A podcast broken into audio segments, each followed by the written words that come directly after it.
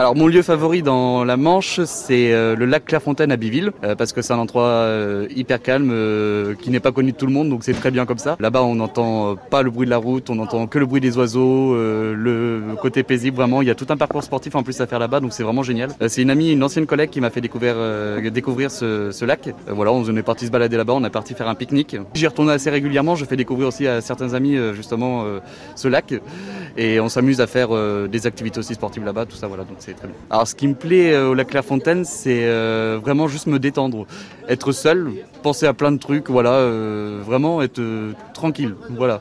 Ou alors tout simplement aller faire une petite bronzette et puis voilà, un petit bronzage et puis voilà, c'est très bien. Même avec le soleil manchois, la Manche est très bien pour ça justement. On a un climat extraordinaire et je suis contre tous ceux qui disent qu'on a un climat défavorable ici. pour passer une bonne journée au lac Clairefontaine, c'est vraiment c'est différent en fait, suivant la personne. Il y en a qui adorent lire juste un bouquin, d'autres se retrouvent entre amis et se balader et voilà, s'amuser.